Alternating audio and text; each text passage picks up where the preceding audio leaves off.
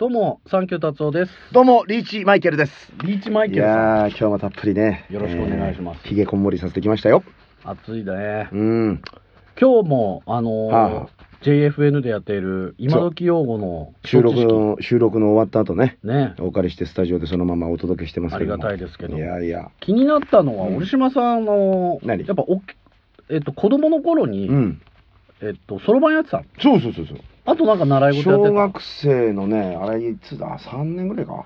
だよな。やっぱあったか。うんまあ、俺らギリギリやってる人いたよな。あとね、俺ね、うっすら記憶あるんだけど、囲碁習いに行ったよ。ええ囲碁そうなんだ。うんあ、だって折島さんのお父さん強いんでしょ？強かった。将棋も将棋も。うん囲碁と将棋、あのー、それからチェスも強かったけどね。へえうん。囲碁教室あった？あったあったあった。5回以上ってこと？いや、あのね、ちゃんとその、子供囲碁教室にがあっ教えるんだよ。たへえでおっさんが一人でやっててさ、うん女の子はいなかった記憶あるけどな。うんでもすぐやめちゃったから。やっぱ向い向いてないんだよ。強い。向向いてないしやっぱり才能ないんだね、へえうん、まだ将棋の方が？できはするけどももう,、うんもうもうわ自分で笑うぐらい下手だ下手だし弱いからな。あそう。そうそうそう。ほうえ運動系は全然やらなかったの？剣道とか。うんやらねえなだから自前でだから相撲ばっかり取ってたから相ね撲？ねそうそうそう。相撲ね。相撲はな自前でその勝手にまあだから草相撲ですよ。草相撲。草相撲やって無駄に強かったかうらね、ん。うん。俺が体重3 40いくかいかないかぐらいの時に80キロぐらいのやつぶん投げてたからね。すごいねそれ。そうなんだよえ相撲大会ってあった？ないないないない。ないか。結局そうそう。で、自前でその、まあ前も話したかもしれないけど、うん。もう小学校でも中学、あまあ中学までも全、全、全盛期ですよ。うん。なんか、あのにわかブームになっちゃって。うん。ほんで、なんかこう、口喧嘩してんじゃない、うん。つまんないことでよ。うん。そうすると、あの、俺と誰かがこう、なんかつまん、口喧嘩とか、なんか議論になってる時に、あの、心得たやつが間入ってきて、うん。パッと俺と顔見て、もう相撲だなって。もう相撲だな相撲しかねえな。相撲しかねえなって、それが合図になってニヤッと笑ったら、もう全員で、よーっつって、こうやって、わーっつってさ、ほんで足一本で、ああの、円をかけば、それで、それでもう決まるわけだろ？ボールはいらねえしさ、他に道具はいらねえしさ、なんか被ったりつけたりはめたりする必要何もないからさ、こんな安上がりなのないんだよ、ほんと。折島さんは千代の折だったわけです千代の折です。私のしこ名は千代の折です。じゃあちょっと、うん。あの、同級生の角門口っていうのがいて、門口君門口君っていう、ううん。その門が、ちょっとまあふざけてさ、うん。あの、じゃあ俺先に引退するって言い出して、うん。で、あの、給食の前の時間にあの、断髪式とかやってさ、うん、あの、体力の限界を感じまして、みたいなことがあって、ほんで、門口部屋の、俺、部屋頭ってことになって、そこで千代の折で、親方なるほそういうごっこやってましたから。そんな感じですよ。で今日は、うん。あの折島さんの仲間のしこ名をちょっと聞いていこうかな仲間のしこ名仲間のしこ名はい、うん。いろいろいましたよあ千代の折いましたよね、うんうん。えっ、と角か角親方は何親方はね、だから門口親方ね。門口親方は元何だったんですか？元なんだったかな、ほうん。あれが本名だったんじゃないかと思うけどね。うん。あのえー、だから千代の富士が全盛期の頃の、うん。あの、仲間の、あの、いや、仲間じゃない、あの、仲間って いや、だからその、えー、お大関とか、えああ、ー関脇とかね。北東海みたいな。あの辺はい。の全部、あの、なんかこう、いじくった名前ですよ。なるほど北天佑じゃなくて南天佑とかさ。南天佑。たわいもないもんですよ。ごくたわいもないもんですよ。話し家さんみたいなね、うんそうそううんそうそう。そうああそっかそっか。朝潮に対抗して親潮とかさ そう黒潮とかそんなもんですよ。なるほどもう所詮もう小学それはまあどうせ小学生中学生だから。でもねそのおかげでね、うおかしなあの番長グループとかさ、うんなんかそのあの不良ん連中な、うんあれに絡まれなくて済んだよね。近寄ってこない近寄ってこない。だって、あの、だから、ストリートファイトに持ち込もうとしたらあれだけど、相撲やったら必ず俺が勝つんだよ。なぜか。厄介なやつそうそうそうそう。いたんだよ、なんかさ。すげえ、だってさ、授業中によ、うん。いきなり何が面白くなかったのか、ん。あの、腹の虫の居所がよくなかったのか知らないけど、窓ガラスぶちゃってついたんだよ。リアル大崎、その、夜になるのを待てない尾崎豊みたいな人がいて、俺がぶちゃってさ、で、もうなんか、その英語の教師もなんかちょっとビビり気味に、おい、大丈夫かみたいな。うん。こんな調子だったんだよ。それも相撲やったら必ず俺が勝ったんだよ。え相撲やったんだ。やってたんだよ。で、それで、うん。あの、ちょっとなんか、あの、ななんかほろ、ほろっとこれ、なうん。なんていうのかな、ちょっとなんかこうんう、いまだに覚えてるのが、うん彼多分高校行ったか行かないか分かんないんだけど、うんうん。なんか噂じゃな、うん。そのままあの、なんかどっかの工務店入ったと思ったんだけど、うん。すぐ辞めてヤクザになっちゃったとか、うん。いろいろ風の便り聞いたんだけど、うん。俺がね、彼、卒業前に彼の机の上に一冊の本が置いてあったのは覚えてんだよ。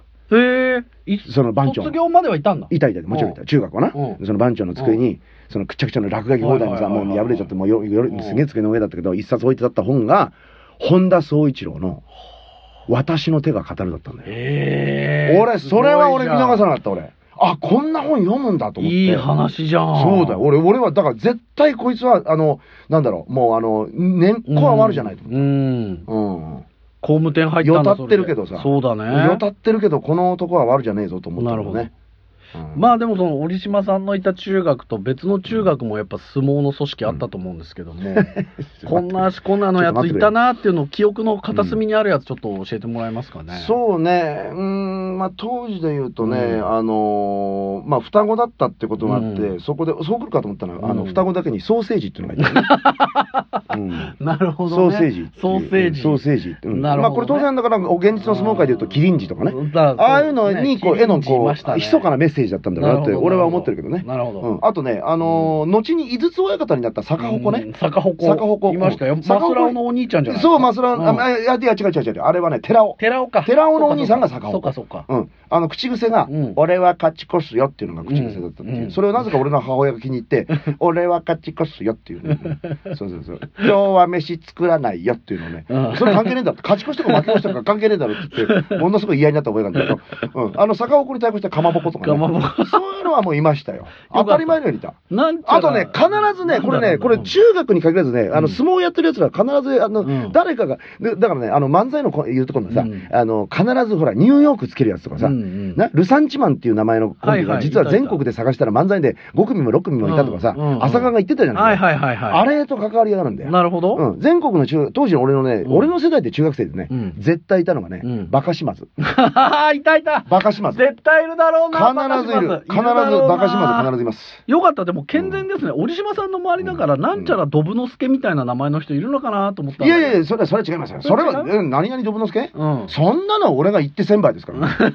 俺が言ってに引き受けますからね。あ、そうですか。もう、長反響の戦いの時の張飛みたいなもんだから、俺。じゃあ、折島さんの弟子というか、うん折、折、千代の折部屋には何人かそういう力士いたわけですね。いや、あのね、うん。俺はね、あの、一本どっこですから。一本どっこ。一本どっこ。だから、弟子みたいな、俺が名前名付けまくるパターンは、うん大学の落語研究会ですよ。ああ、なるほどね。やっぱりほら、うんね、あの、ジャンバラやパーピープーとかさ、ジャンバラやパーピー。ジャンバラやパーピープーとか、網焼きコジャンボとかさ、考えられない名前つけてたじゃない。これリスナーね、まあリスナーって言っちゃう、うんリスナーなんてまあ言っちゃったな、お前うっかりな。これ聞いていただいてる人ね、うん。これじもう冗談抜きでね、うん。あの、覚えてほしいんです。けど、今ね、うん。あの、ほら、あの、ゲオ、ゲオね。な、業界第2位。すげえだろ、あれ、頑張ってるだろ？頑張ってますね。ツタヤに次ぐぎ2位のゲオな、はいはいゲオの社長やってるさ、遠藤って男はね我々の後輩なんですよ。そうだね、遠藤。早稲田の落語研究会の、うんまたこいつがまた、もう無駄にうまいんだよ。まあ、上方落語大好きでね、もう弁長師匠とかよくやってましたよね。のけぞるぐらいうまかったよなあっ。たね。うん、桂米朝とさ、うん六代目三遊亭圓生を崇拝してるわけですよ。崇拝してましたね。なあ。嫌だろ、だっそれて。と折島さんを崇拝してるっていう。はい、いやいや、俺は、ちょっとちょっと待って待って。おかしいですよね。待って待って、方向性的に。俺のことはそんなそういうとかね全然なかったけど。炎症、米朝、折島おかしいでしょ。これおかしいでしょ。だって待って待って待って全然芸風違う。それは、それは俺彼の名誉のために言うけど、それはないから。違うの。それはなただ面白がってはいたと思うよ、俺のこと。崇拝はないけど、だけどさ、大学1年で18のさ、うんやつにさ、うんミイラ取りとかやられたら、たまんねえだろ、鹿星団とかやられたらよ。18歳だぞ、まだ、おい。やってたね。勘弁してくれよっていうのうよま。かったね。そうなんだよ。で、妙に風格漂わせちゃってよ。なんかさ、なそう若旦那感ありましたあったあったあったあった。そうなんだよ。うんなんかあの、吉原に全然長通りをしない若旦那なんそうだよ。そうそう。うん、なんか様子が良くてよ。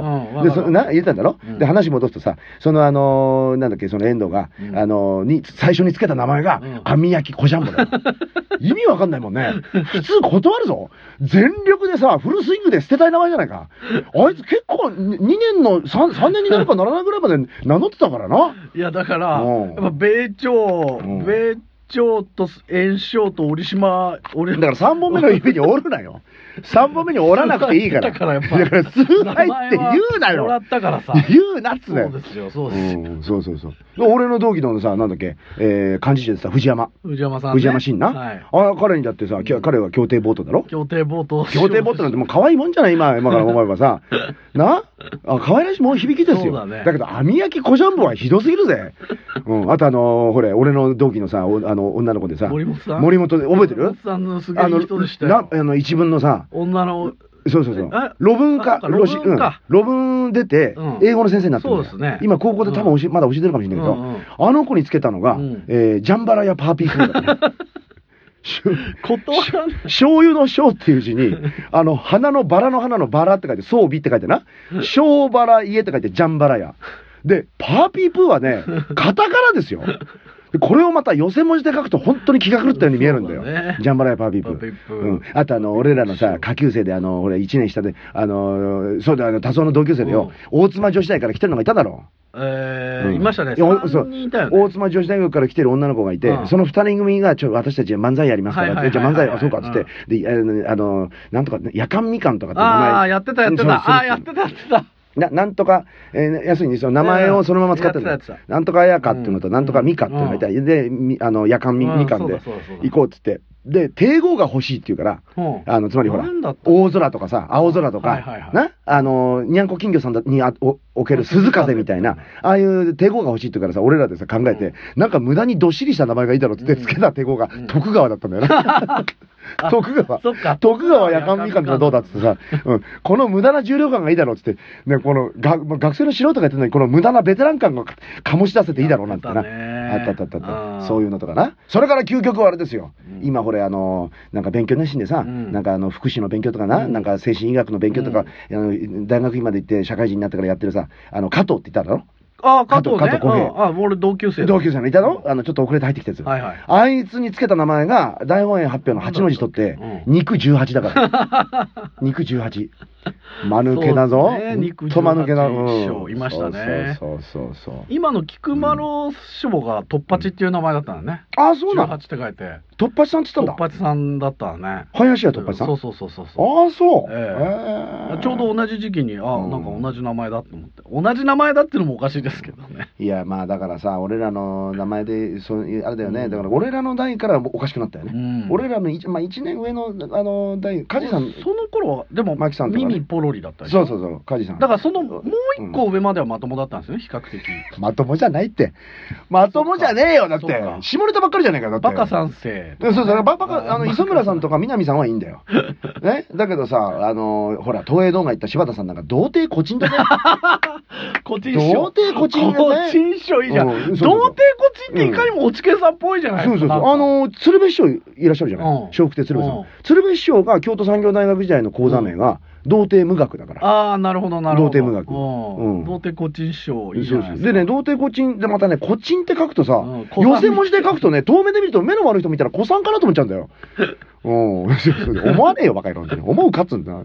そうそう。いやあの頃だからね、俺でもね、まあ、でも下ネタだ、その手のさ、国にて何がしとかさ、うん。生弱がとかなんだとか、うん。俺悪いけど、うん。俺こういう学生のノリ大嫌いだなと思ってさ、うん。まあ先輩でも悪いけどさ、なんだこれと思ったんだけど、うん。一つだけうならされた名前があった。何。だったのあの、東京地検行ったさ、長岡さんって覚えてないか？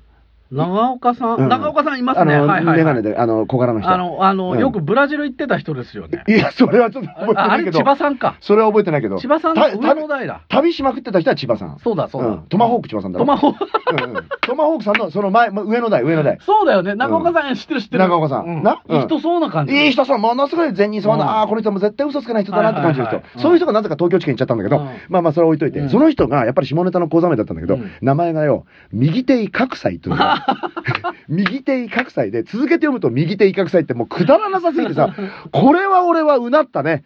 よくこんなくだらない名前考えたなと思ってさ、右手威嚇祭は参ったよ、俺。やられましたね。やられた、あれは。うんあれはね、いや、長岡さん素晴らしいですねって思わず言った覚えがあるけどね。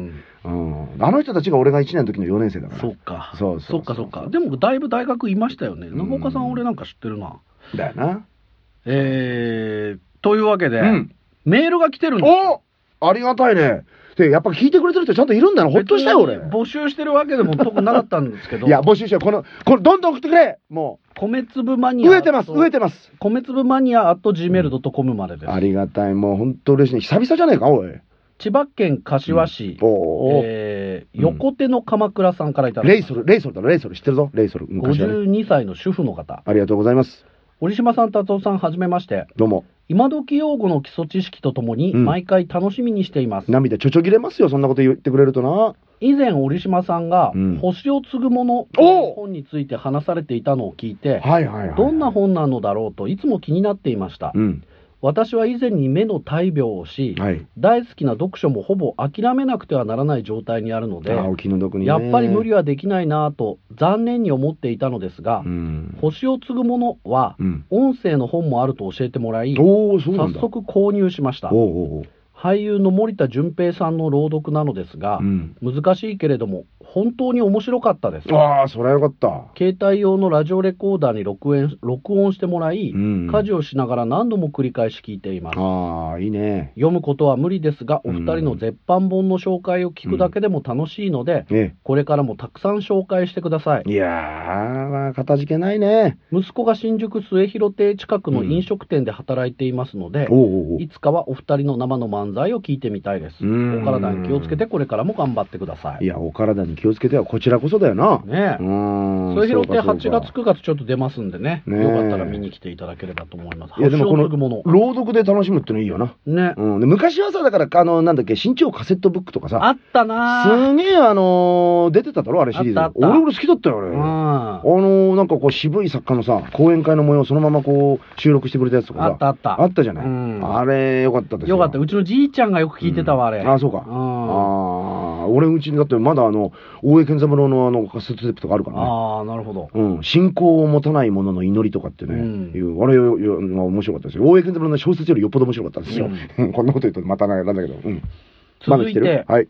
アスタルテ処方という件名でいただきおます。うん京都の前略、うん本日の、おえっ、と、モンターグブックセラーズ、これ京都でね、去年やりました、例大祭アフターの米粒社協のビブリオバトル。行ったね。で、大変楽しませていただきました。ありがとうございます。来年はぜひ兵庫県にもお願いします。ということで、はい兵庫から来た方ですへね。え。さて、お話の中で出てきた京都の古本屋さん、うんアスタルテ処方ですが、うん。何気なくツイッターで検索をかけてみたら、アスタルテ処方の案内所というのが、ほえーアカウントで出てきました。うほうほうほう。ここが折島さんのおっしゃっていたお店なんでしょうか、そうですよ。これを見ると、どなたかが引き継がれて営業されているような感じです。ああ、そう。ネットで検索をかけていくつかのページを見てみると、うん折島さんのお話の中に出てきたうん金子国義そうそう、画家のね。の名前があったりしていました。うんうんで以下のイベントも掲載されていましたと。例えば、うん。うん。えーシュルレアリスムとエロスという、あもう、もう、あのもうね。テーマで、はいはいはい。えーアスタルテ処方のギャラリースペースああ、ど真ん中的中ですよ。でやっているみたいなね。間違いなくこの店。完全に一致してます。えーそのまあ、なので、真偽は分かりませんが、少し形を変えてですが、お店は残っている可能性があるようです。いや、もう可能性、あの、100でしょ、それは。以上、ご報告100%でしょ。いただきました。マンションの一室でひっそりと京ね、都のね、営業してんのよ。そこに。初めてたどり着いたの、今を去ること16年前ですよ。16年。そこで森千蔵って諸子学者はいの才覚一加減を見つけた時のね、もう震えるようなそうだね、興奮雑誌でそれを見かけてそね、うそうそうそうそう。これだまさにもう砂の器の砂の器だよ。三木健一ですよ。うん。うん。秀夫みたいな。秀夫こ。んなところで秀夫みたいな。俺、ね亀だけを発見した時うんの丹波哲郎かと思った。ああ、いやいや、そ、うんここはね、もう三木健一で行きたいのよ。三木健一でねうん、そうそう。三重県のな、もう伊勢の映画館で、うんな、伊勢の映画館でサブリシンの横に並んでる、うん、その加藤号を見て、素手を、あ、え間違いねえ、あの素手をだ、あの死体の傷は素手をだっていう、尾形健演じる三木健一の心境だったわけなるほですよ。ど。ねまあ、スタルテ処方。よく見つけてくださりましたな。はい。うん。続いて、たけるさんからいただきました。はい。米子公演を見に来た。おー、鳥取ね。うんうん。えーこんにちは、島根のリスナーのたけると申します。はいはいはい。えー米子映画事変で行われた米粒社協例大祭地方公演に参加しましたので、うんメールを送ります。ありがとうございました。米子映画事変の2日目11月24日に、うん18時から行われた米粒社協の例大祭地方公演と、おうえー午前中に行われていたアニメ界のトークライブにも参加しました。ああ、そうだったんだ。うんうん。えー米子までは車で1時間程度のところに住んでいます。はい。で、このおポッドキャストで話されていたように、うん会場が米子専門大店というかなり雰囲気のある建物で行われ、そうそうそうう。その中の狭い部屋の中、うん。間近で米粒社協のお二人や松崎武雄さんを拝見し、大変高揚した気持ちでネタや話を聞いていました。はいはいはい。折島さんのおなじみのモノマネや砂の器の完全再現、うん。達夫さんのツッコミ、松崎さんの映画話などなど面白いところしか、興味深いところしかない、最高の回でしたい。やーあの日死ぬほどば爆笑したのにネタや話についての記憶が時間が経つにつれてぼんやりしていくのがです。えー受付に国井さんや比嘉燃さんがいて贅沢な空間だったなと印象に残っています。そうね。一昨年の例大祭の DVD が買えたのも嬉しかった。うん。えー公演終了後の話ですが、ちょうどと言いますか、職場のある出雲市のお蔦屋へ出雲地方。返却しに行く用があったので、うん。砂の器の DVD をレンタルして人に着きました。自宅に着いてから、うん。帰りのスーパーで買った刺身で一杯やりながら いいね。例大祭の DVD を見ていいね。ここでも大爆笑し そして次第に酩酊してフェードアウトしていったこの日は最高に気分のいい一日となりました。いやーも最後に砂の器の感想を少しだけ、う、うん、映画は大変面白かったです。はい。ストーリー以外での感想として私は亀高駅がある、うん奥出雲町の隣町に住んでおりおう。JR 木杉線。これ、うん木の次と書く、うん。線ですね。はい。もう数年に一度程度ですが使うこともあります、うん。そのような比較的近場のローカル線が出てきて、うん。数十年前の姿を見て、うん。またその映画を見たのは遠く東京から来た芸人さんの影響で、うん。その芸人さんの話を聞いたのは米子でと何とも言えない不思議な考えを覚えました。そうね地元の人にとっちゃな、うん折島さんの砂の器の丹波哲郎のモノマネはやや誇張が過ぎるなと感じておりました最高の公演ありがとうございます。忘れられない一日となりました。いやえーまた来てくださるよう島根から念を送っております。ーいやーみっちりじっくりお付き合いいただいたようでね。たけるさんありがたとうございます。だただもう本当感謝感激戦車突撃ですよ。もう亀だけな。よかったねうん米子。ねあの建物異様だったもんな、ういやもうそれに俺国井さんとあのとあれあったの？もう17年ぶりだよ。そうだよね。13年か4年ぶりじゃないか？そっか、うん。そっかそっか。全然合わなかったもん。確かにね、うん。俺国井咲夜さんね。てますけどね。アニメ界ね。うん、そうだよね、合わないもんね。23回以来のな。そうだよね。うん。そう中ですから、うん。えまあまあでもみんなそれぞれ頑張ってるっていうことでね、うん。また皆さんメールいただければ、ーはい。米粒マニア .gmail.com までです、おすすめの古本なんかもあったらね、そうね。ぜひ絶版お願いいたします、あとあんまりあの話題に上ることなかった映画だけどこれは見といた方がいいよっていうのもあったら、ぜひ教えてください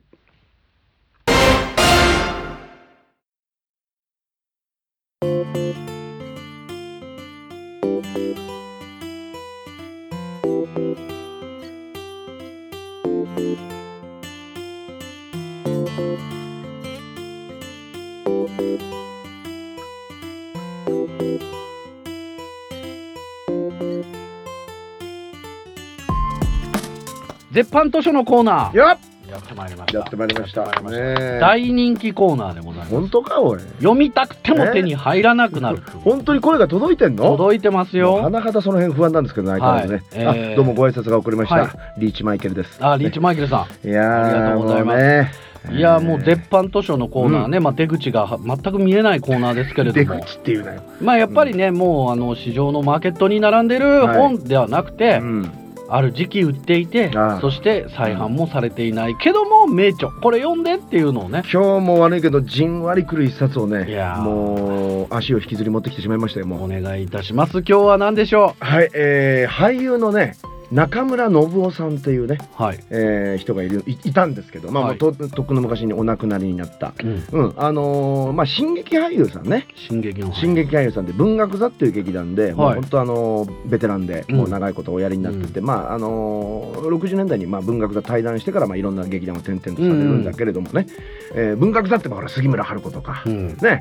近年でまだああのご健在でご活躍といえば江守徹さんとかね、山井徹さん。あのーまあ名門ですよその新劇の文学座でまあ、うん。えー大看板だった人というかね。あそうですか。そうそうお芝居の東大なんて言われる方もしますよね、あのーまあ俺なんかあのー小津安二郎の映画ね。好きはない。小津安二郎の映画で、必ずあのなんか大企業のどっか重役かなんかの役でよ、うんうん。であのサブリシンとか笠智衆とか、うんあの北隆二なんかと一緒にあの、う旧制中学の同窓生のなんか役なんかで出てきて、秋日和とか彼岸花とかさあの辺で出てきて必ずあの両手の名前は必ず若松なんだよ。で若松って両手で必ずあのあのとこねあの、なんかさ違いだなせなんか背にしちゃってさ、うん。ほんで俺は泣いた棒に振ってきたんだぜとかいうそそういうさ ちょっと鶴田っぽくもありましたけど。も、いやいや、つるった、つるった声じゃん。ね右を向いても、左を見ても、俺は、おい、おシャツの店のつるった声じゃおい、俺は、女の作ったものをもう20日以上食べてないんだぞ。いいから黙ってお前がつまみを作るんだ。親方そんなこと言ってるからおかみさん逃げちゃうんじゃないですか 平田充がこれ言う平田光やつですね平田光弟子ね、これこれ。はいそれが鶴田だから。はい中村の棒は、はいね、嫌だよ。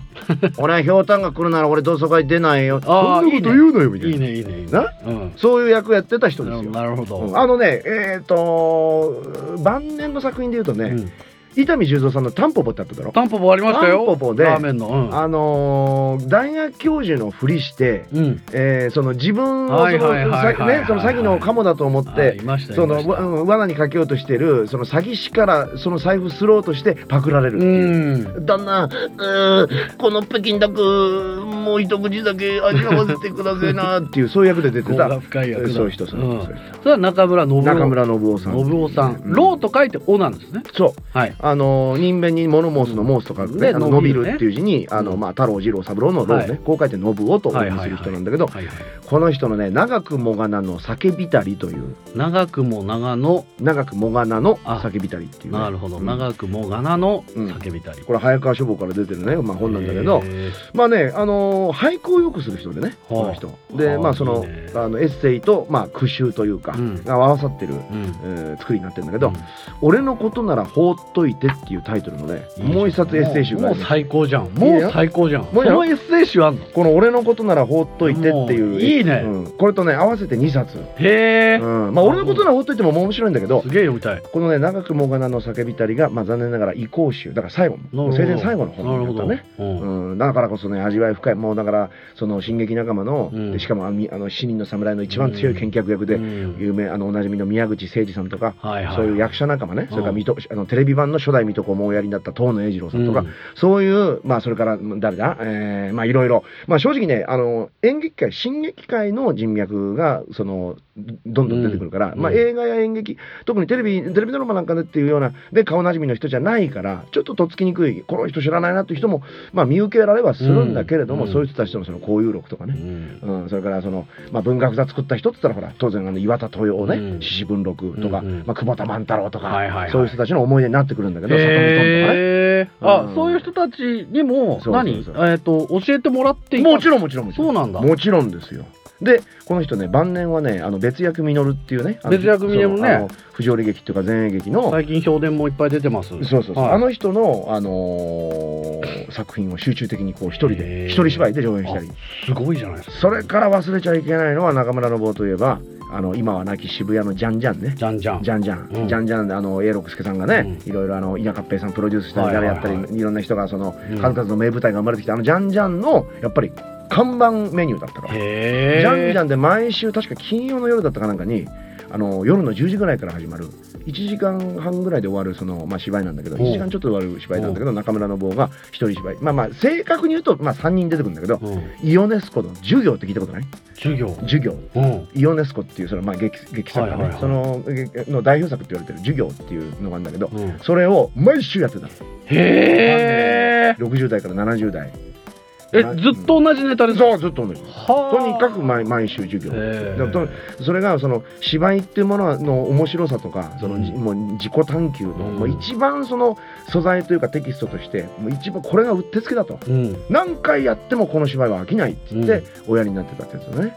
でもちろん俺はもうリアルタイム間に合わなかったしうん見ることできなかったけど、うん。ちょっとねあのカセットテープでさあんの？活弁のな坂本来子いるだろ？ライコ君。坂本君がダビングしてくれて、へえ。俺だいぶ前にそうそうそうそう。音源あるんだ。そうなのよ。だから音源音だけで聞いたけどまあ面白かったけどね。ただね俺ねその授業ってヨネスコの授業ってのは、うん要するに文献では読んでたのよ、うん。戯曲の原作の戯曲を読んでたんだけど俺ね正直全然面白いと思えないのね。うん。別役全くいやいやあのイオネスコの。イオネスコねの授業が全然面白いと思えなかった、はいはいはい。というのはそのなんかね要するに教授っていう設定の老人と、うんそこにまあ女学生が一人訪ねてきて、もうだからそのセリフのやり取りってもうまあまあいわゆるそのもう不条理劇だからなんかまあちんぷんかんぷんないそのやり取りがわーっと交わされるわけ、うん。で交わその問答押し問答があったりなんだかんだいろんなね何があったり何があったりしてそのチチェーホフのタバコの概念についてじゃないけど、うん。そのなんかその一体何何を言いたいんだか何を教えてるんだかよ、ね、で教わる方も何を教わってるんだかよくわかんないようなやり取りがガーッとあってで最後まあまあまああの別にその犯人探しとかそういうミステリーじゃないから種割っちゃうとその少女が死んじゃうんだよね。うん。でそのお手伝いさんっていう、まあ、おばちゃんが、うん。あまあふっと出てきて、うん。でその老教授とおばちゃんでその女学生の死体を運んでいくと。あああまたやっちゃったわねみたいなあ。でその一言であ過去に何人も要するにこういうふうに犠牲者がへ出てたんだっていうのがまあ分かるっていう下げなんだけど、うんその時にその初めてその袖に消えていくん。老教授の袖ね、その袖に消えていく老教授の袖ってちょっとややこしいけど、うん。舞台から消えていく瞬間に老教授のその腕にうん。ナチスのハーケンクロイツのマークがついた腕章が見える。っていうのがオチにあるわけよ。なんかそれちょっと安っぽいね。全然面白くないんだよね、これが。うん。うん、ない方がいいよね。そうない方がいい、うん。ない方がいいんだって。ない方が絶対面白いし、うん。もうそのなんでそんな無駄なね、うん。安易でチャチな分かりやすさに頼っちゃうのっていうさ。まあ、ちょっと打足というか。まあ時代がね、うん。そう生まれた時代は確かにそうなのかもしれないけど今やるんだったらそれいらないかもしれない、いや俺ね誤解のないようにねくれぐれもね言いたいけど別にそのね、だからナチスっていうそのぜもう絶対悪じゃない、うん絶対悪なんだから、そのミレニアムっていうあのミステリーさ、うん。うんあの北欧初のベストセラーになったね、うん。あれで映画になってそのハリウッド行ってドラゴンタトゥーのなんになったけど、うん。あれも確かあれだろ？まあまあ未読の読んだまだ読んでないし映画も見てないよって人にはねとんだ邪魔になっちゃうかもしれないけど、あれも結局落ちナチス落ちっちゃナチス落ちだよな。うんうんナチズムのなんか思想的な影響を受けたそのなんかとんでもない団体があってそこのやつが結局その連続殺人のな裏で糸引いてたみたいな。あのエンディング来た時になんだこれと思ってさ、うん。それよか普通の善良な人がそうな方が怖いよ、ね。怖いんだよ。そうなんだよ。だからそのもうねそうまあ、あるいは悪イコーうんルナチスっていう構図自体がちょっともう、まあ、つまんないよ、ね、そうなっちゃったらもうね結局ユダヤの陰謀だフリーメイソンだ、うん。何百人委員会だね。ほんで何？そのっていう話になるじゃない、うんうん。なんとか会議が世界を動かしてるとか、うん。日本を動かしてるとかさ、うん。そういうふうな分かりやすいその陰謀士官みたいなものに落とし込んじゃったら、うん。それまで積み上げてきたドラマつ剣みたいなもんがガタガタにならないっていうのがあったのよ。うん。うんだからだからこそその中村信夫さんっていう一人の役者さんのうん。その肉体を通してね、うん。その声とそのややった。そう。で聞くとうん。あの台本のつまらなさがうん。全然消えるのよ、面白かっそれはやっぱ役者の力だた、ね。そうなのよ。これねこの間快楽亭ブラック師匠とも話したんだけど国運歌舞伎ってやっぱりあの師匠僕見たことないんですけどうん。面白いですかって言ったら「いや面白いね」って言って、うん。串田和義ってなやっぱりこの人も劇団の、うん。あの自由劇場とかさ、うん。吉田秀子さんなんかでやってたあのな上海バンスキングとかあのなやってた人だけどあの人が国運歌舞伎も演出してんだけどその天一坊とかなんとかその例えば原作をやっぱり脚本を読むともうびっくりするぐらい面白くないんだって。あ徳川天一も、うん、びっくりするぐらい面白くない。うん。だけどそれを国運歌舞伎で串田和義の演出になるともう見違えるほどそのねああのー変わるっていうー脚本力演出力ってことだね、うん。そしてやっぱ役者が乗っかるとそうそうそう。見れちゃうという。そうなのよ。というようなそれぐらい、うん。うん、そういうようなね、まあ、裏話っていうかそのでね本当にだからもう80いくつまでねうん。その舞台立ってた人だから、うん。本当にね芝居っていうか演劇っていうのが、まあ、芝居だな。演劇っていうより芝居って言った方がいいんだろうね、芝居が好きな人っていうがそのねもうこの大した圧じゃないんだけど絶妙な感じで、うん。自分には才能がない。うん。ね自分はもう融通無下なうん。自分のその演技というものにねこの年になっても自信が持てない、うん。柔軟性がない。でも進撃をやるしかないんだ、うん。進撃にその絵の思いみたいなものがさもう読んでて切なくなるのよ、うん。役者というものがこんなものとは思わなかったこんな素質を必要としこんな修行を必要とするものだと50年やってみて分かりうん。自分にその素質のないこと修行の間違っていたことを今更思い知らされているなんて書かれてみろよ、へーいや。ー役者というものっていうこれ文章なんだけど。すごいね。な？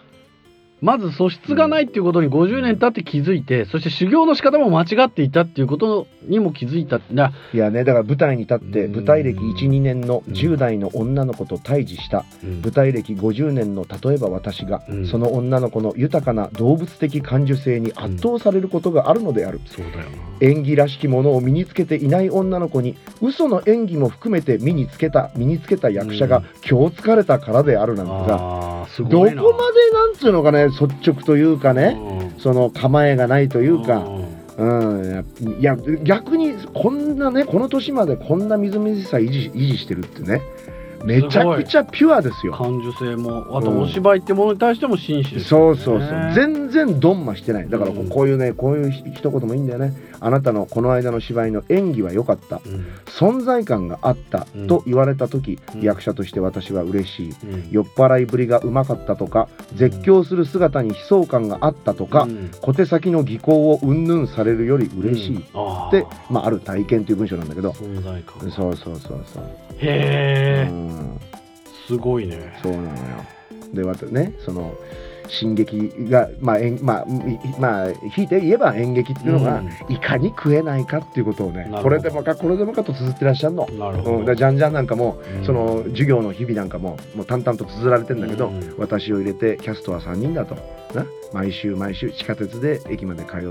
ある日えーなんか、えーなんか電車の事故かなんかあって、うん。えーあと天候も具合が悪くてそれでもお客さん来るかもしれないからと思って行ったら、うん。えーついにたった一人だったと。へえ、たった一人のお客を相手にうわー。中村さんはやる気満々でいたんだって。で楽屋で顔を作っていた、その時ジャンジャンの社長さんがやってきてお金を払っ払い戻してで招待券渡して残念ですけど今日は帰ってもらいましたと。えー？うん。そうなの？そう。たった一人だから。ジャンジャンの社長さんとしては気を利かせたつもりだったんだな、うん。だけど中村信さんはこの本の中で私は惜しいことをしたと思った。たった一人のお客を前に授業をやりたかったって言うんだよ。うーんそれはいやうんいいね。かっこいいちょっとあれだろげなんか同じね同じちょっとあえて一回だけ許してください、うん。同じ舞台人としてだね。ね まあね。同じ舞台人としてこの即々とこの胸に迫るものがないかい？淡々とやるっていうね。そうそうそう。俺ねああいいなと思ってさ。いいですうん。ねどっかなんとかええなんか紀ノ国屋じゃなくてなんかの演劇賞をご褒美にもいただいたと。賞金が20万円。うんで20万円で私は当分好きな中トロを好きなだけ食べてやろうと私の近くのあうちの近くの上種のす寿司屋であのちっちゃな中トロが1個500円なのでとかさそのつつましやかな。ななんかその書くんだけどちょっと待てと。うん。一人で芝居は一人でできるもんじゃない、ううん。んこれスタッフみんなで。いやすごい。偉い。いやすごい。うん。お祝いするもんだろうとかうん。なんとかっていうようなんでそれがまあ導入で始まるんだけどな。なるほどなるほど。そうそうそう、うん、まあいいよ、いいね。うんいいこういねうのがねたまに読むとねまあ酒がうまくなる。酒がうまくなる。な熱燗がもうクイクイクイクイ進んじゃうね。こうこういうこういうもう。いいね。本当に、うん、まあ俺にとってはもうねあの本の形をしたカラスミみたいな。そんな感じの、うん、いい感じですよ。そうですね。うんちょっと人の作ったダジャレだけど、うん。ここはあの拝借するわ、うんうんカラスミをこんにちはなんねうん これあのハードコアチョコレートの宗社長のあのたまらない。宗宗社長のね宗さん。そうそうそうじゃあまあ僕もね、はい。ちょっと最近紹介してなかったもんで一冊ちょっと紹介したいんですけど、うん。島尾敏夫さんのお「日の移ろい」出た！日記だろ？こそう日記。れは面白い。これ最高なのよ。やっぱ折島さんご存読んで知読んで読んで。俺続編も読んだ。いやこれいいの日よの移ろいな。いいのよ。うん。あの奄美大島にそうそうそう。行くんだよな。図書館のかの仕事かなんかで。でまあちょっとだからなんか今今でいううつ病っぽい感じなんですかね。はいはいはいはい。うんで本当に世界を極小にした中でうのん。日々感じたことみたいなものをうん。本当に虚色なく語っていく。うん。で日記ってやっぱりうん。前日とその次の日にうん。関連がなかったりする面白さもあるわけじゃないですか。あだから唐突に何かが起きても不思議じゃない世界なので、らなんかこう日記っていうものの中にね、うん。このエッセイ的な、まあ、短い文芸的なね匂いを感じることもあるんですよね。まあちょっとさあの島尾敏夫さんを知らないリスナーの方のためにさ、はい。ちょっと補足いい？はいどうぞ。島尾敏夫さんっていう作家さんがね、うん。あのーまあ、先の大戦のうん。末期に、あの水上特攻でね海軍のその特特別攻撃隊のその出撃で潜水艦あの要するにまあ人間魚雷のその潜水艇に乗って、まあ、出撃命令を待ってたっていう、うん。待ってる、うん。今か今かっていう覚悟を決めたその矢先に8月15日を迎えてしまってっていう、うん。まあそれをその体験を描いた「出発はついに訪れず」っていうね、うん。短編とかいっぱいその、まあ、戦争体験を、まあ、文学作品の形に結晶化させていったっていう、うん。そこから出発してた戦後文学の、まあえーあのね重要な作家さんの一人なんだけど奥さんのその真帆さんっていう人がね、うん。その、まあ、島尾さんの、まあ、早く言えば浮気だよね。うん。それで浮気っていうかまあ不倫っていうかそれでちょっと精神状態に異常をきたしちゃう、はい。でその、まあうん奥さんとのそのもう本当になんていうの血みどろの魂の格闘みたいなのを描いたその自伝的なその長編が「死の棘」っていうね。あの小栗浩平さんで映画化もされた。あの岸辺一徳が、うんそう松坂慶子とな。素晴らしかったうん。な、れも。あの死の棘の原作者でもある島尾敏夫だね。そうですね、うん。その人がまあいろいろその事情あって奄美大島にその仕事を得て、はい、奥さんとやご家族と一緒に向かってからっていう、うん。そのも日記でしょ、そうですこれがねいいのよ。なんか毎日毎日何も起きない日もあったりとかしてね、うんそれがね書いてな。そあのいやまあもちろんだからこそリアルっていうかリアルのことを書いてるからリアルうん。当たり前なんだけう、ど、うん。うん。なんか延々と夢の記述が続く時とかあるだろ。電子輻射機で37年から42年にかけての夢の日記を写した。その折々に見た夢の引っ込まないうちにうん。やっと捕まえた部分の覚書だ。うん夢見の中にいる時に比べてずっと痩せたものでしかない。うん。その豊かなところはほとんど逃げられてしまっている。うん。夜になってから庭の赤木でフクロウが鳴いているのでカセット録音機のテープに収めた。草の中の虫の音もいっぱい入った。島のフクロウは本土のそれとどう違うかわからないけれど鳴き声も違うのではないか。ティクホティクホと聞こえる。もしかしたらフクロウと違う鳥なのかもしれないその鳥のことを妻の部落ではティコホと呼び名を表しているが他のところでは違った呼び方もあるようだ。図書館の庭の木に止まっているのと山際のものとが応じ合って泣いていた。みんなで3話ほどいたようだこれなんだよ。これがいい。これこの調子で言うとだからこれなんだよ。いいわこれ。俺ねこれ前も言ったかもしれないけどね。うん。あの塚公平さんいるだろ。うん。塚公平さんのねあの現代文学のうん。えー無視できない12人だったかなんだかっていう、ねちょっと待って。今うろ覚えだから現代文学の確か無視できない12人ってタイトルだったと思うけど、連続対談集があるのよ、うん。その対談集で、うん。えー島尾敏夫との対談してるのね。えでそこで必ずそのまあいろんな人だからその対談集最高なのは、うん。現代文学の無視できないって歌ってるくせに、うん。対談相手の中にうん。例えば長嶋茂雄が入ってたり、大竹しのぶが入ってたり 小連れ狼の原作者の小池和夫が入ってたりするわけ。すごいね。ね、でしかもあのい伊勢の方の島観光ホテルってとこで、うん。フランス料理のあの海の幸だけ使ったフランス料理で有名だった高橋忠之シェフとかはあ。そういう人を相手に現代文学の無視できないってやってるのが塚公平の真骨頂でね。すげえ面白いんだけど、うんその塚公平が島尾敏夫をその、まあ、ホストとしてゲストに迎えた時の前工場が、うん島尾さんの文学はうん。究極の笑いだって言うんだよ。あ俺に言わせれば塚公平に言わせればね、塚公平自身私自身に言わせれば究極の笑いだと。うん。たけしタモリさんまねたけしさんタモリさんもちろん偉大だと、うん。本当にすごい。すごいけれど今たわ我々文学の世界でうん。たけしさんやタモリさんにうん。あのがっぷり四つで戦って勝てるのは、うん。島尾敏夫さんしかいない、うん。島尾文学こそが究極の俺にはすごい笑いだ。読者よと。特に若い読者よ島尾敏夫に目覚めよってこと言ってんのよ、うんしびれたけどね。いやそうなの。ほんでなるほどっつって死のとこ読んだら大爆笑だったもう明らかに頭、うん。もう要するにもうね、きうん。もう き気が狂っちゃった奥さんとのさ、うん。もうな気が狂っちゃった奥さんとの全身全霊の全問答みたいな話じゃないそうなの。そうなの、うん。でも逃げることはしないわけ。そうそうそう。逃げられないってこと向き合ってんだよね。うんそれがいい。お子さんがいるしな、そうなの、うん。うん。お子さんとのやり取りもおかしいんだけどな、うん。絶妙のなんかそのうん。さだからやっぱりねその俺もねなんかあのあんまりなんかこうなんかこう付け焼き場みたいなこと言いたくないんだけど、やっぱわ笑わそうとしてないからすごいんだよな。そうそれが受けようとかさここでこの一行でこの読者をクスッとさせようとかそそういうさいやあの下水下心がないから。柳家だね。いや。島落としは柳家だね柳家。うん。柳家柳家島尾うん。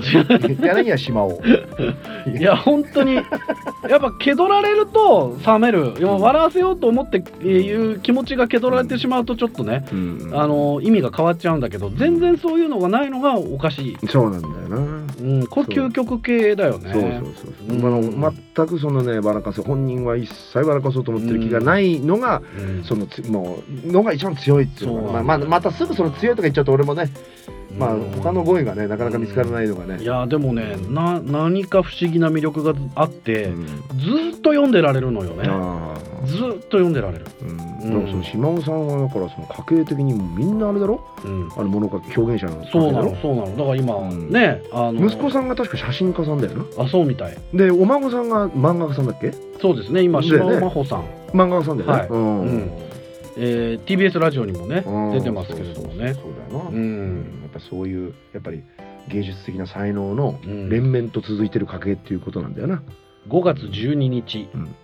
朝方妻は雨の中を庭に出て引き抜いて枯れかかった草を燃やしている。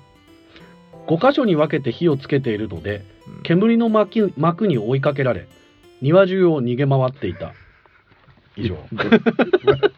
いや、ごめんなさいね。笑っちゃいけない。いや、ごめんなさい。島尾さんのご家族にとってはね、笑っちゃいけないんだけど、そ その、逃げ回っていたっていう一節だよな。自分で火をつけたのに。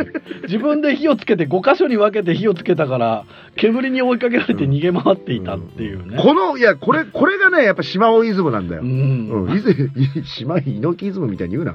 うん。まあ、いいな。これねうん、日の移ろい。俺ね、なんか話がポンポン出てきちゃうけど、はい小林信彦さんって作家いいだろ？あ、小林信彦ね。小林信彦さんがね、うん。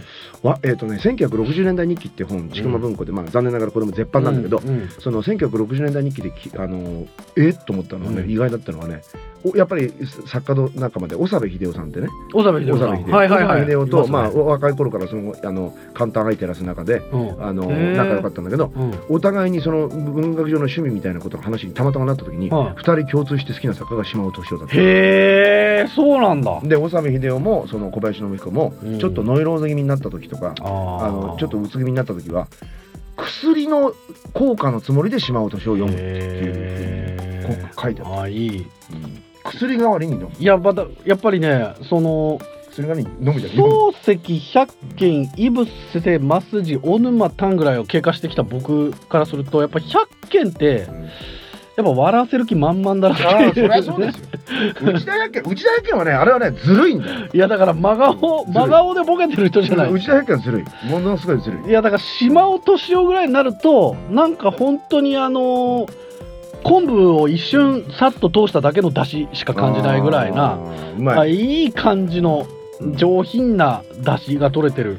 そう。あのねまさにいやだからね百百軒はねうん。笑わせる気満々って俺もうね一番もうねもう倒れたのはうん。居候早々っていうね。居候早々ってまああまあいろいろ事情があってちまあうん。連載で中断しちゃった作品なんだけどそれの前工場すごかったからな。うん。うん、あの面倒くさくなったら登場人物を殺してしまえばよいって書いてある主人公を殺してしまえば全て片付くのでって書いてあった、うん。あった時は、うん。あれ俺オーブン社文庫って大爆笑だったけどな、そういう人とではないんだよ。そうなんだ。島尾敏夫の剣の使い方はそうじゃないんだよそうじゃないの、うん。自然なの。そうなんだよ。そうなんだこれがすごい達人ぶり。達人達人達人。だから藤沢周辺の時代小説でな、うん。あのなんかこうずっとあの何あのご250ページぐらいのところまでずっと巻き割ってんだけど、うん。最後の20ページであの あの藩主の命を救うあの切り槍出てきて全部片付ける剣客みたいな剣の使い方なんだよ、うん。うん。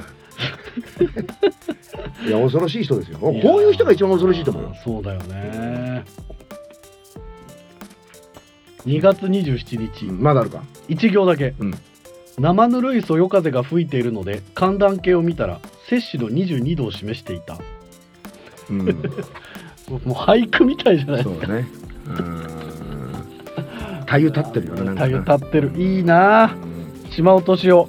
日の移ろい。はい、これは中央公論社うんから出た本ですね。俺ね文庫で読んだよ。あそうですか、うん、それ最初「続日の移ろい」っていうのあが文庫で。続日の移ろい。うん合わせて読んだ。昭和51年で僕生まれた年に出た本ですわ。ああそうですか。絶版でございます。51年ね。はい。うん。ということで、はい。えー本日の絶版図書のコーナーでございました。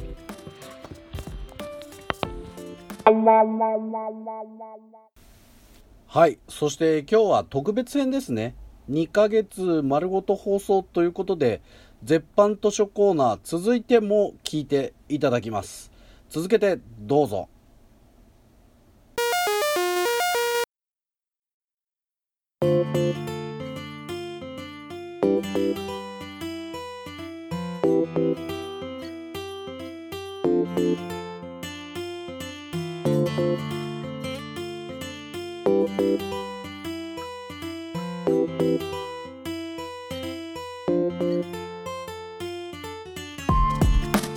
版図書のコーナー。やってきた。よし。てまいりました。いやもうー潮が満ちてきたよ。うん。全国300万の絶版図書コいねいいねいいね。ファンの皆さん300万はいねえって。折島一平。おいおいおい。えー絶版図書紹介コーナーでございますけまれども、たねもうすごいベストセラーになってますからね。はい300万部だったらね。はい、はいはいはいまああの新刊本紹介とかそういうんじゃなくて、ん。いやそりゃそうですよ。もはやもう本屋に行ってもなかなか手に入らない、その通り古本屋ですら見つからないかもしれないっていうところの領もうそういう領域にまで達しようとしてますから。はい。うん。じゃあ絶版本今日はどんな本でしょうか？えー皆さんね、えー、でんででんででででんででんででででんででんででででんあゴーと言ったらうんどなたを連想されますかそう荒木一郎だよね。荒木一郎愛しのマックス真っ赤なドレスを君にのあの荒木一郎さん、うん。この人ね、まあ、もちろん歌手としてはもう圧倒的に有名当たり前だけど、うん。俳優さんとしても素晴らしい演技をさ、はい。いろんな作品で残されてるじゃない。うん。と同時にですよ文筆家としてもうん。ね。まあもう小説家としてもうん。ものすごい手だれなんだってことを忘れないあでほしいそうなんですか。うん。いや僕は前回だから、うん。あのー中村信夫さんのはいはいはい「俺のことなら放っておいてよ」うん。まずあそうそうそう。の入手しまして。あのー俺が持ってきたのはね、ええ。あのー長くもがなの叫びたりね。そうそうそう,、う。んそう前のね、はいはいはい。ちょっと読んでますけれど、うんこのね。大変面白い、いいだろ？うん。ひょうひょうとしてな。味わいがある。そうそうそう。なんかこういい風が吹いてるだろ？文体にさ。そうそう。でこの荒木一郎。うん。これねもうあのまあほら、えーなんだっけ？あの現代ヤクザ人斬りヨタとかさ、うん。狂犬三兄弟だったかな、うん。あの辺の頃のあの70年代の東映のやさぐれた映画に出てきてたさ、うん。なんかもうあなんだろうあのちょっとこう精神に障害を負ってる役だったりさ、うん。あの鉄砲玉の役だったりな、うん。あの頃の荒木一郎はもうすごい好きだったんだけど、うんこの人がね中年過ぎてからねうん。書いた小説ね。小説書くんだ。芸人が主人公の後ろ向きのジョーカーなんてあるんだぜ、へえ。あれはもうほんと渋くていい小説、うん。後ろ向きのジョーカーとかね、あとあの川出文庫で出てたんだけど「さよならが言いたくて」っていう短編集もいいんだよ。へあえーなんかね、あのー和の本当に、あのー理想的な意味でのハードボイルドなね、うんあのこう香りがた漂うね。すごいじゃない昭和のなんかこうハードボイルド感が漂うね。そういう小説もものしながら、うん。ね、今回持ってきたのはうん。もう俺ねもう荒木一郎の本だから俺持ってきたんだよ。うん。普段ならこんなタイトル恥ずかしくて言えませんよ、うん。え言います。うん。荒木一郎さんで「こんな女なら最高」出た。こんなもう出た。こんな女なら最高だよおい。言えるかおい。ちょっと待って帯がまたいいですね。なこれ。甘くほろ苦く洒落たうん。シティ感覚エッセイほらねいいかいいね。うん。甘くほろ苦くだろ、うん。それからシティ感覚。うん。すべて死語です現在 全部しし死語です。シティボーイとか言われた時そうですよ。女と男には様々な出会いと別れがある。うん。でもこの恋が続く限りうん。僕にとって最高の女であってほしい。恋は人生のスパイスなのだから。ほら。なんかちょっとね。恋は人生のスパイスだぞおい。え？今まあちょっと待ってくれってこれうん。もう80年代にもう差し掛かるか差し掛からないかぐらいですよ。うん。の頃もうもう彷彿とさせるだろ、うん。まだあの文鎮師匠が髪染めてた頃ですよ。で文鎮師匠が講座の上でなんかエレクトーンかなんかいじってた頃ですよ、うん。うん、その頃だよまだあの CCB がまだあのメジャーデビューするかしないかみたいなそれそれぐらいの頃です 誰もロマンティック止めてなかった頃ですよ。80年代えーそうそうそうですよ、うん、その日本なんだ。このこんな女なら最高。折島さんがこんなの読むなんていやそれ荒木一郎に免じて買っちゃいましたようっかり、荒木一郎が書く、そうそうそうそう。その、うん。今までの女性とのお付き合いみたいな、まあまあまあそういうことやね、えー。女性遍歴。うん。遍歴って言ってもあれですよ。あのーリスナーの方ね誤解なきように願いたいけどあのなんかセクシャルなことは全然ない、うん。全然ない、ううん。ん昔かこういう人と付き合ったことがあって、うん。で彼女と例えば、えー六本木の街に行った時にこんなエピソードがあったとか、うん。な？うん、だから食事してた時に、えー彼女のつぶやいたこんな一言がうんい。まだに何年も経っても妙に心の片隅に刺さっているとかうん。そういうようなエピソードトークがもう満載なのよ。なるほど。ね、でそのエピソードトークに混ざってですね、感化できない一生がポロリとねうん。差し挟まれてあるのがこれ憎いじゃないの。なんだなんだ、うん、これがねうん「ゴミのつぶやき」っていうタイトルの一章が裂かれてるのよ。ゴミのつぶやき。しかも「独白」と書いて「つぶやき」と振り仮名が振られてるところがまたの、ねうん、これね、えー俺も大好きな、うん。というかもう本当にあの一時期もう熱中し傾倒しまくった坂口安吾、うん。原作のうん「不連続殺人事件」っていうね、ここれあの ATG で、うん。えー一時期行方不明になった後にまたあの世間にあの姿を現して話題になってその後、まあえー亡くなられた映画監督もう幻の映画監督曽根中世さんの、うん。まあ、隠れた大傑作なんだけど「不連続殺人事件」うん。これはね映画もねコスモスファクトリーって70年代にね日本のプログレロックの最高峰って言われたバンドが音楽担当したりしてるよ。めちゃくちゃいいんだけどそのねうん。えーまあまあうんある役になっちゃうからまあいいか。うーん犯人役。うん。これを、うん。なんと最初うん。荒木一郎がオファーを受けマジか。そうなの。うん。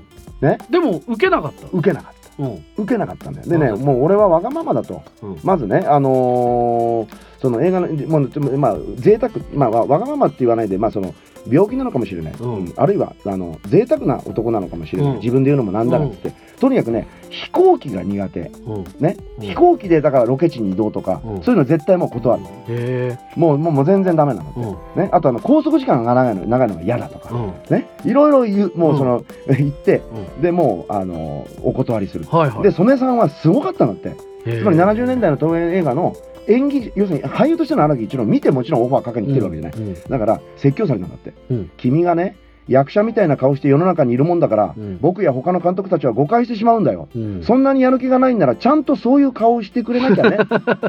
顔。他人を惑わすような顔しちゃいけませんよ。迷惑しますよって。へでもこういう言い方もしびれるじゃない、えうんなかなかね。うん。ただ言ってくれる人いないし。そうそう。ただ罵倒して、うん。ふざけんなてめえって言ってんじゃなくて、うん。君がそ役者みたいな顔してるから悪いんだよと、うん、頼みね、ん。俺って頼んじゃうだろうみたいな、うん。そういう言い方をされて。まあいいですね。うん。でそれを受けてだよ荒木一郎は。ただ断りっぱなしは悪いと、うん。ね。僕よりもっといいこの役に向いてる男がいるんじゃないか、うん。ただし僕はその男とあんまり人間関係の上で折り合いが良くないから、僕の方からあのねあの声をかけてうん。監督に引き合わせるわけにはいかない、うん。監督から直接工藤家に言ってくれ、うん。それでもいいですか？うん。一、人どうしても推薦しますって言って、挙げた名前が内田裕也だった。んだうわー。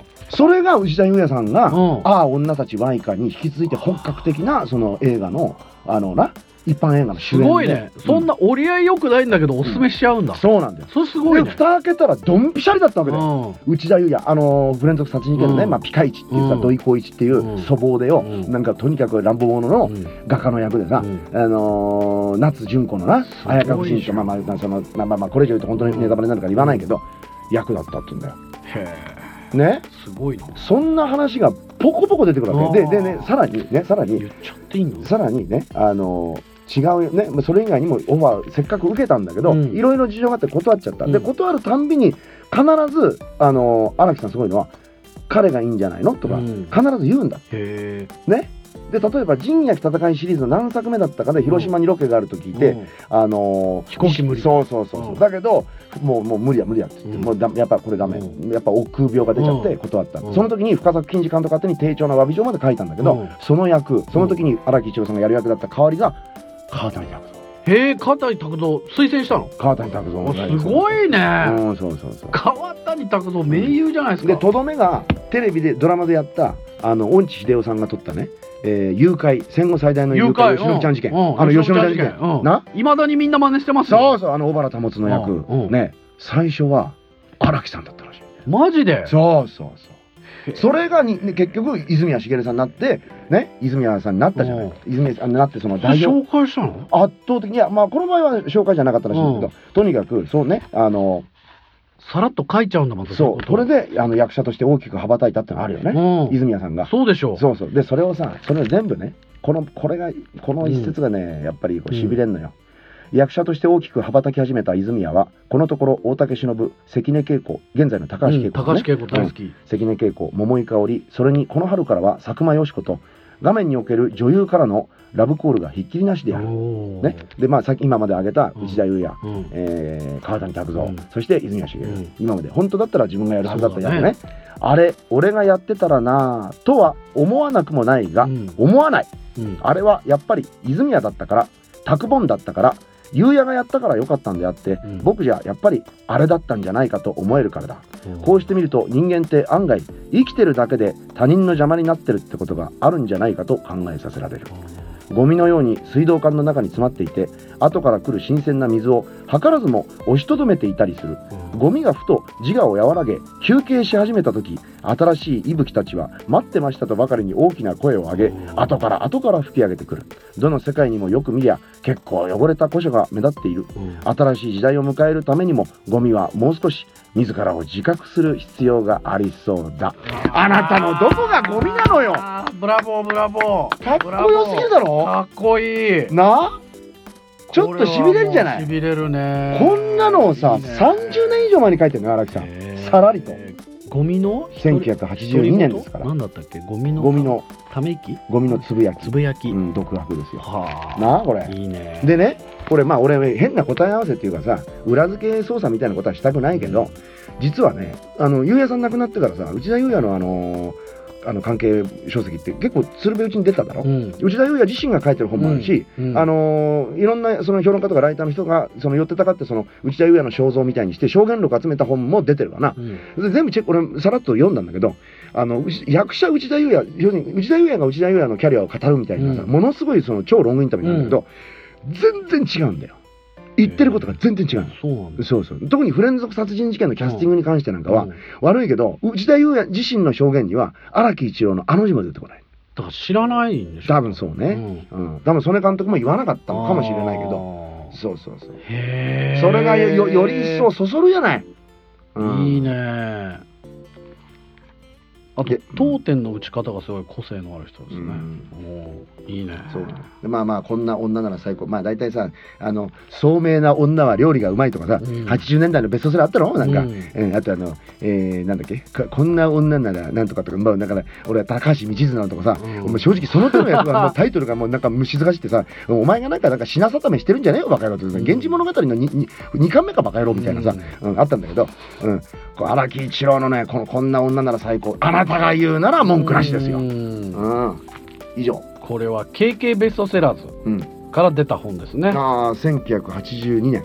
だから当時の KK ベストセラーズなんて言ったらさあの2ビートのたけしさんね。あー。2ビートの「ワー毒ガスだ」なんか出てであまりにも売れちゃって売れに売れちゃって毒ガス5点って言われるあの KK ベストセラーズのビルが建った頃ですよ。うんすごい。その頃だよちょうど。時間時代的にはぴったり。だ昭和57年ですからね、うんまあ、もうマンゼブナそうですね。だろ KK ベストセラーズ荒木一郎さんで、こんな女なら最高はいでございました、これはもう幻の本よ。めったにないと思いますまあ、皆さんもおすすめの古本絶版あったら、うん。あメールください。米粒マニア gmail.com までです。今日はどうもありがとうございました